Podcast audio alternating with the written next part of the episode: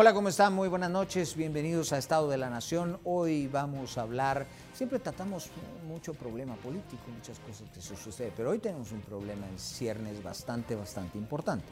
Un invierno copioso, un invierno importante, pues agravado, eh, y eso lo vamos a platicar con nuestros invitados en, eh, en algunos instantes, por circunstancias meteorológicas que son además cíclicas, pero eh, lo, vamos a, lo vamos a conversar al respecto. Vamos a conversar de lo que está pasando. Hoy eh, pues hubo eh, bastante problema, por ejemplo, en el área de Villanueva, esto debido a un socavamiento que hay importante en la carretera. Así es que vamos a iniciar platicando acerca de eso y luego le entramos al clima y por supuesto las consecuencias y qué tan preparados estamos para ello. Así es que veamos lo que sucedió en Villanueva. En las últimas horas, vecinos de Villanueva fueron sorprendidos por algunos retumbos y pequeños temblores que sacudieron sus viviendas. En redes sociales mostraron su preocupación. Sin embargo, los movimientos de tierra no se sintieron en todo el país, sino que únicamente en el municipio, específicamente en la zona 6 de Villanueva. Fueron alrededor de ocho retumbos y conforme pasaban las horas, se escuchaban los estruendos. Ante ello, las autoridades de la Conred iniciaron con las evaluaciones en diferentes áreas para determinar lo ocurrido ya que según el reporte no existió temblor alguno, por lo que consideran que se trató de algo más que sacudió las viviendas de los villanovanos. Durante el recorrido de las autoridades por el municipio, se constató que en el kilómetro 15 de la ruta al Pacífico se ocasionaron algunas grietas, por lo que inicialmente comenzaron un cierre parcial de la ruta. Sin embargo, conforme el paso de las horas, se comenzó a registrar un socavamiento que a su paso se llevó dos carriles con dirección al sur. Pero por el riesgo que representa, las autoridades decidieron cerrar las dos vías para evaluar los daños. Con información de Arlet González, Fuerza Informativa Azteca.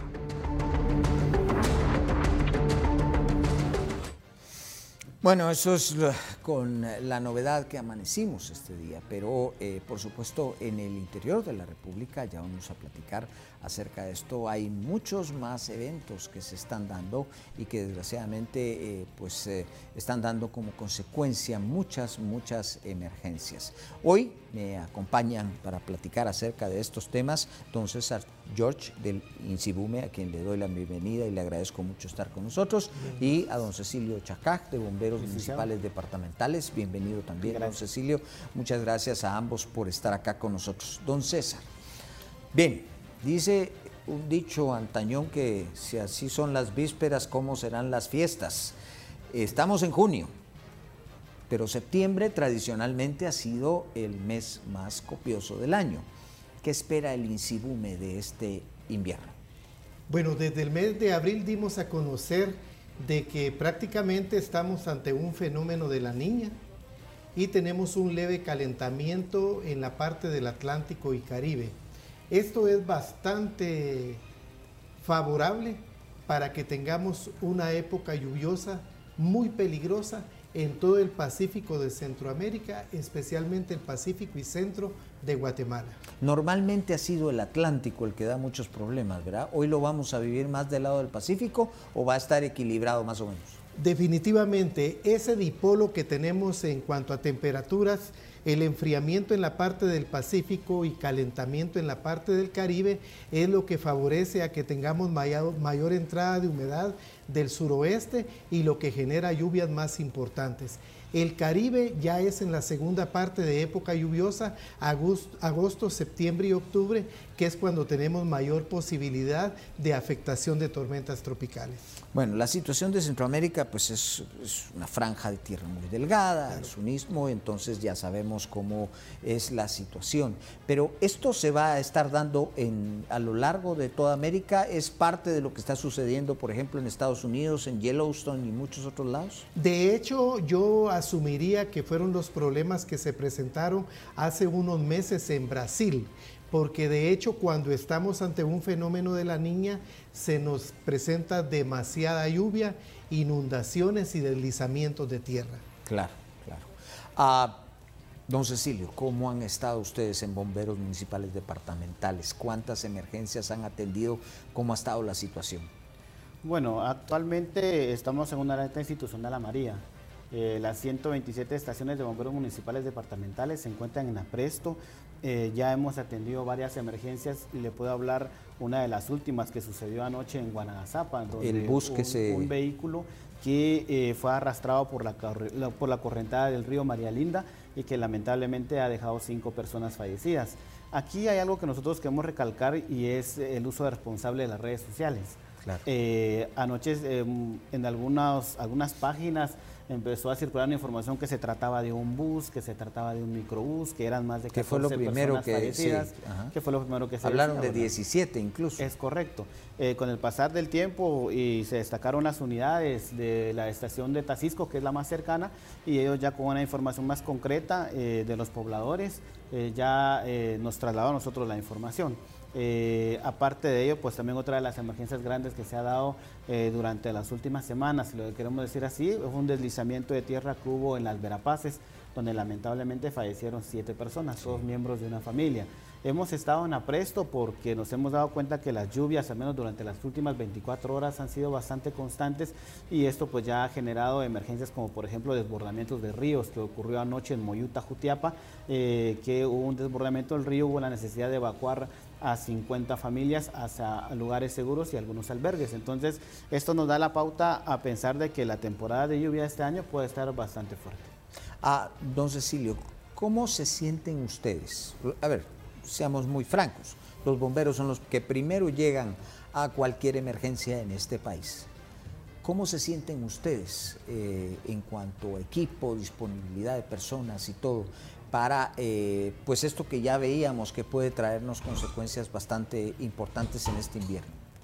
Bueno, nosotros eh, tenemos un plan de trabajo anual y entre este plan de trabajo de nosotros eh, siempre contemplamos eh, todo tipo de emergencias, entre ellos pues el tema claro. de la temporada de lluvia. Para ello nosotros tenemos en apresto a la Patrulla Especial de Rescate, que son más de 250 bomberos con eh, cursos especializados, tanto en búsqueda de rescate en estructuras colapsadas, eh, y que son los primeros en atender una emergencia. Nuestra patrulla eh, está dividida en cuatro partes o en cuatro regiones y depende de la región en donde se esté dando la emergencia, de donde se tenga la necesidad de poder movilizar el recurso, entonces se, activa eh, esta parte de la patrulla para poder darle respuesta a la emergencia y el resto del personal está en apresto para poder movilizarse. Afortunadamente contamos, si no con el recurso suficiente, sí con el necesario para poder atender cualquier tipo de emergencia. Estamos hablando en el tema de equipamiento, de unidades 4x4, que es lo que normalmente se utilizan para poder ingresar a áreas bastante complicadas. Eh, algo que nos dejó una experiencia bastante grande eh, fue eh, la emergencia de ETA y OTA. Claro. Eh, en el tema de los desbordamientos que hubieron en Zacapa y en el área de Izabal, esto hizo de que la Junta Directiva de la Asociación Nacional de Bomberos Municipales Departamentales adquiriera equipo y en esta oportunidad contamos con al menos cuatro lanchas que eh, pueden ser movilizadas y que también están eh, establecidas en puntos estratégicos para que a la hora de que este recurso sea necesario utilizar, pues ya lo tenemos a la mano, un recurso que anteriormente no teníamos, pero que con base a las emergencias que se han dado últimamente, pues hemos visto esa necesidad de adquirir este tipo de equipo para poder trabajar y poder apoyar a la población. Don César, eh, siempre le pedimos al INSIBUME una cosa como que, que saquen la bolita de cristal y nos digan qué va a pasar y cómo va a estar la cosa. Eh, exagerando un poco ese asunto, con un fenómeno como el de la niña, eh, la situación geográfica de nuestros países, eh, y pues hoy cuando entré ya me estaban hablando que habían tres sistemas que están ahí, por decirlo así, acosando a Centroamérica. ¿Ustedes ven la situación muy delicada o creen que va a ser algo pues dentro de los parámetros normales? De hecho, la situación se ve bastante delicada. Tenemos que tomar en cuenta que en el 2020 tuvimos la amenaza directa e indirecta de cinco tormentas tropicales, algo que nunca habíamos tenido en el país. Tuvimos lluvias tan fuertes las más altas desde los últimos 60 años. Traemos una vulnerabilidad bastante fuerte en el país. Anunciamos con tiempo de que no esperábamos una época seca muy prolongada y que la época lluviosa iba a iniciar antes este año, que es lo que hemos tenido. Tenemos regiones donde la lluvia inició en las últimas dos semanas del mes de abril, un mes de mayo copioso, como está siendo el comportamiento ahorita en junio. Por lo tanto, sí tenemos que tener mucha precaución por las lluvias que se prevén más adelante. Don César, usted trajo unas imágenes que tal vez le vamos a pedir a la producción que por favor empecemos a proyectarlas para poder eh, platicar acerca de, esto. Vamos a ver, ahí estamos. Si quiere nos levantamos. Claro que sí, con mucho gusto. Y entonces tal vez usted aquí en la pantalla nos puede, si quiere se pone de aquel lado. Claro. Entonces tal vez nos puede ir explicando un poco más. A ver, otra vez que nos pongan en la pantalla nuevamente estas imágenes. Bueno, ¿Qué, es lo que podemos ver aquí? En primer lugar, tenemos que tomar en cuenta, esta es la tormenta tropical Blas. Desde hace ocho días anunciamos este sistema fuerte de baja presión que se ubicaba entre El Salvador y Guatemala, que es lo que constantemente nos está generando lluvias de carácter intermitente en el territorio nacional, más de regiones del sur al centro del país y también estamos monitoreando este sistema en el Caribe de Nicaragua. Este si es favorable, se va a venir acercando al Caribe de la parte de Guatemala y no se descarta que entre viernes y sábado pueda atravesar el departamento de Petén. A mucha gente no le gusta, pero prácticamente Centroamérica es una isla. Cuando tenemos un sistema en la parte del Caribe y en el Pacífico, prácticamente se vuelve un solo sistema que nos va a estar generando mucha inestabilidad en el país. Don César, una, una pregunta, solo para que nos mantengan la diapositiva un momento. A ver, ah, yo viví lo de Stan y lo de Mitch, que fue también algo desastroso en su momento. Y parte del, del, problema es que este tipo de situaciones casi que se estacionaron en territorio guatemalteco. Hubo un momento en que los tuvimos por acá esta, eh, en una forma casi estática. ¿Puede pasarnos eso ahora? Sí, el mayor peligro que tenemos en Guatemala es que, como usted bien lo dice, un sistema que se acerque aquí al Caribe nos inestabiliza más el Pacífico que es donde más hemos tenido lluvias y los problemas más serios los podemos tener de regiones del sur al centro del país. Claro, claro. Veamos la otra imagen, por favor. ¿Qué, vemos aquí? Aquí tratamos de prepararles, este es el mapa de lluvia de las últimas 24 horas, donde resalta que las lluvias más fuertes se presentaron en el departamento de Jutiapa, Jalapa, Santa Rosa, donde vemos este color lila, es donde tuvimos acumulados de lluvia más fuertes. Eh, si ustedes se pudieron informar, tuvimos por lo menos cuatro lajares ayer en el volcán de fuego y en el siguiente mapa podemos ver los colores lila y amarillo, que son los lugares donde más hemos tenido lluvias durante estos primeros 13 días. O sea, esta parte ha sido crítica. Definitivamente esta parte es bastante crítica. De hecho, ayer tuvimos una lluvia en el volcán Santiaguito que alcanzó los 135 milímetros, que es casi el 25% de lo que debe llover en el mes. Tal vez le pedimos a don Cecilio que se acerque por acá eh, y nos cuente cómo estamos, digamos, mantengamos el mapa, por favor, en cuanto a la disposición de ustedes como bomberos municipales departamentales, cómo, cómo se encuentran las estaciones y cómo están ustedes, digamos, ¿están un poco más concentrados en el área sur que siempre da más problemas o, cómo están? Bueno, es correcto. Nosotros tenemos presencia prácticamente eh, en la mayoría de departamentos, excluyendo eh, Huehuetenango, Izabal, eh, y Baja Verapaz. Claro. Pero eh, sí tenemos estaciones distribuidas en la mayor parte de departamentos y es lo que le explicaba anteriormente, ¿verdad? La patrulla especial de rescate se divide en cuatro regiones, entonces tenemos concentrado, por ejemplo, una parte en el departamento de Quiché que le pueda dar eh, respuesta a cualquier emergencia en este departamento, en el departamento de Sololá. También tenemos otro grupo concentrado o que se puede concentrar en Quetzaltenango, que perfectamente puede darle respuesta a cualquier emergencia en el área de de, tierra fría, le decimos nosotros, del área del altiplano. En eh, la zona central, eh, Zacatepeques y Chimaltenango se concentra la mayor parte del personal y que estos van pueden ser movilizados en caso que haya necesidad de atender o de acudir a apoyar a las estaciones que están en el departamento de Suchitepeques y en el departamento de Escuintla. También en el área de Santa Rosa, que es en donde también eh, se prevé que pueda haber algún tipo de emergencias. En el departamento de Zacapa también tenemos eh, personal desplazado y concentrado en esta zona debido a que durante los últimos años también han habido desbordamientos de ríos en este sector y eh, en lo que es toda la ruta al Pacífico tenemos al menos 10 estaciones que están en apresto y que son las primeras que le van a dar respuesta a cualquier emergencia que se pueda dar en esa parte. Claro. La comunicación con eh, las entidades como por ejemplo el Instituto para nosotros es importante porque con ellos nos nutrimos de este tipo de información que nos permite a nosotros como que eh, ir un paso adelante de cualquier escenario que se pueda dar y poder ir concentrando a nuestro personal y poder ir ya previendo eh, dónde podemos ingresar, qué rutas podemos eh, utilizar, qué parte del país puede estar afectada en su mayor parte. Entonces esto nos permite a nosotros poder irnos preparando de una forma adecuada y poder darle cualquier respuesta a cualquier emergencia. Don, don César, en este sentido, como veo el mapa, pero tal vez usted me puede corregir, se ve que esta parte acá pareciera ser lo más crítico en cuanto al invierno. De hecho, es como un... Sí, de hecho, licenciado, me gustó mucho lo que dijo el comandante de los bomberos.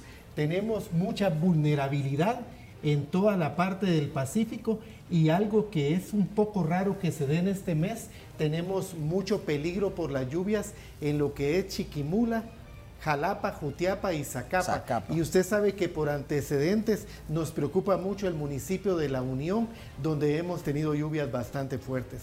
Claro, si quieren pasamos en la mesa nuevamente.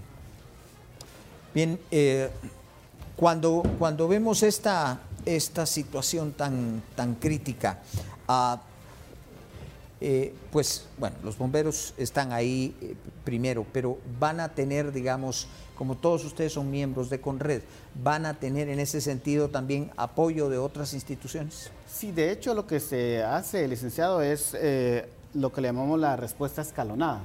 nosotros somos una institución eh, que tenemos 127 estaciones a nivel nacional. Entonces, al momento en que se dé una emergencia, la estación que se encuentra en el municipio o la estación que su defecto sea la más cercana es la que le da respuesta a la emergencia, en el sentido de que verifica eh, eh, la magnitud de la emergencia, qué tipo de recursos se necesitan utilizar, qué tipo de apoyo también se necesita. Entonces, se hace una coordinación interinstitucional para poder eh, venir y darle respuesta a la emergencia. Por ejemplo, todos somos parte del sistema Conred y también Conred tiene sus delegados departamentales. Entonces nos abocamos, por ejemplo, los delegados departamentales en caso necesitamos, eh, ¿qué le puedo decir yo? Eh, el tema de alimentación para personas albergadas.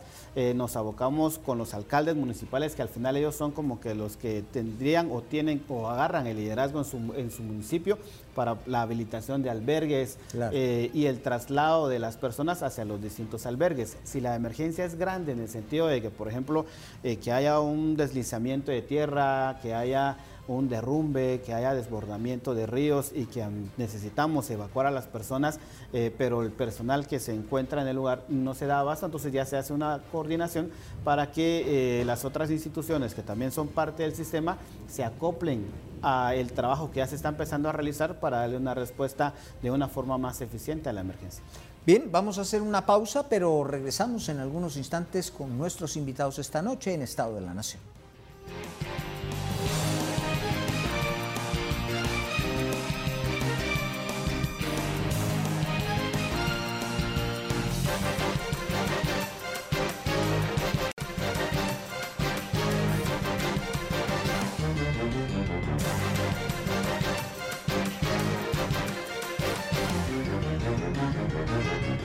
Bueno, y continuamos entonces platicando acá con nuestros invitados, don César George y don Cecilio Chacaja, quienes les agradecemos pues haberse tomado el tiempo para venir acá, sobre todo sabiendo que estamos eh, pues en medio de, una situación eh, delicada.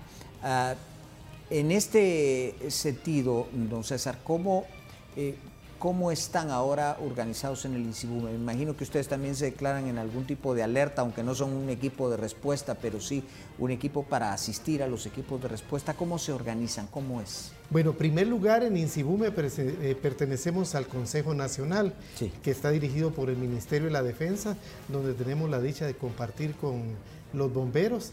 Y también por parte de mis autoridades se hace una reunión todos los días lunes a las 10 de la mañana donde amablemente nos acompaña con red para darle a conocer qué es lo que esperamos para la semana. O sea, lo más importante de esto es de que las instituciones trabajemos de la mano, cada uno haciendo lo que nos toca hacer para responderle bien a nuestra población. Claro. Hay otra, otra imagen que vamos a pedir que nos la proyecten en la pantalla, por favor, para que, eh, si quiere, pasamos nuevamente. Con mucho gusto. Don César. ¿Qué es lo que nos da esa imagen? Vamos a ver otra vez. Sí, ahí está. Eh, tratamos de hacerle una proyección de lluvias para ocho días a partir del día de hoy, martes. Solo detengámonos ahí para aclararle a la gente. Estos son pronósticos. Y hay que aclarar, no es una ciencia exacta. Esto no es matemática, el clima es impredecible, ¿no? Y puede pasar cualquier cosa. Pero, ¿qué es lo que se vislumbra? Sí, lo que podemos visualizar es de que no esperamos cambio significativo en cuanto a lluvias para los próximos días. De hecho, como habíamos mencionado, el sistema que se acerca al Caribe de Guatemala a partir del día viernes estaría incrementando la posibilidad de lluvias y al inestabilizar el Pacífico, nuevamente las lluvias podrían ser más fuertes hacia la parte de Boca Costa y suroccidente del país. O sea que según esta gráfica y como lo vemos apenas estamos iniciando este, este ciclo de lluvias, digamos, en su intensidad y por lo que interpreto es que eh, si nada cambia, si las condiciones eh, se van como las vemos en este momento, el viernes, el sábado, el domingo, el lunes y hasta el martes estaría la situación bastante copiosa, ¿no? Así es, con lluvias importantes. Recordemos de que prácticamente el mes de junio es el primer mes más lluvioso de la primera parte que va de mayo a julio. Claro. Claro. Ah, yo tuve una información eh, que ustedes dijeron que no esperaban mucha canícula, además. No esperaban un, cese de las lluvias. ¿Esto se mantiene? De hecho, la experiencia que tengo como meteorólogo es que cuando estamos ante un fenómeno de la niña, la canícula normalmente se presenta del 10 al 20 de julio, pero no es una canícula prolongada, es una canícula interrumpida por periodos lluviosos a cada tres o cinco días. Claro. Si quiere, regresemos a la mesa. Ah, bien, así está la situación. ¿Cómo, cómo lo ve eh, don Cecilio? Sí, la verdad es que nosotros sí esperábamos un pronóstico como el que César nos acaba de, explicar, explicar, ¿no? Y esto nos da a nosotros la pauta para poder irnos preparando. Si bien la institución siempre se va preparando no solo en el tema de de tener el equipo necesario, sino que también el tema de la capacitación para el personal, que es algo muy importante, ¿verdad? La coordinación con otras instituciones, pues eh, sí nosotros ya preveíamos el tema de las lluvias bastante fuertes y el pronóstico que nos acaban de presentar ahorita, pues viene a reforzar lo que nosotros ya traíamos como que planificado en el tema de la organización institucional. Esto nos permite a nosotros venir y poner en alerta a todo nuestro personal. Nosotros a nivel nacional tenemos más de 4.500 bomberos entre el personal que trabaja turnos de 24 por 24 y el personal que trabaja de forma ad honorem, que tiene un trabajo aparte y que acude a apoyar a las distintas estaciones. Me imagino que después de ver esas gráficas, eh, eh, pues cualquier tipo de movilización aérea pues tampoco sería posible. Eh, me imagino que está muy cerrado el clima como para poder esperar que en algún momento crítico se pueda, pueda haber asistencia aérea eh, para llevar hombres, equipos, eh, don César? Eh, de hecho, en una de las reuniones y en una entrevista que tuve el gusto de tener con el arquitecto Monroy de Conred, viendo la situación de las lluvias, ellos amablemente ya movilizaron lo necesario, por ejemplo, para la parte de Suchitepeques. Ellos trabajan por regiones, entonces pienso que con esta perspectiva que les presentamos desde el mes de abril, ellos ya tomaron sus medidas para tener las regiones lo más abastecida posible. Sí, pues no se puede esperar, por ejemplo, que ustedes puedan mandar ayuda o más ayuda eh, en un momento crítico si el clima está de esa forma, ¿no? Sí, es correcto. Y es por eso que la organización que nosotros tenemos eh, también está por regiones. Entonces, eh, por ejemplo, si hay una emergencia grande en, Suchitepeques, pues ya tenemos a las estaciones en apresto y que el personal ya tiene todo el equipo en condiciones, porque hasta eso es lo que se hace, ¿verdad? Se hace una revisión de todo el equipo que se utiliza, por ejemplo, cuerdas, eh, todo lo que es el equipo de rescate, para que estén en óptimas condiciones y se pueda trabajar con toda la seguridad posible. En el tema, por ejemplo, nos ha tocado que hacer rescates de personas que muchas veces se quedan en medio de un río que, tuvo una crecida ¿no?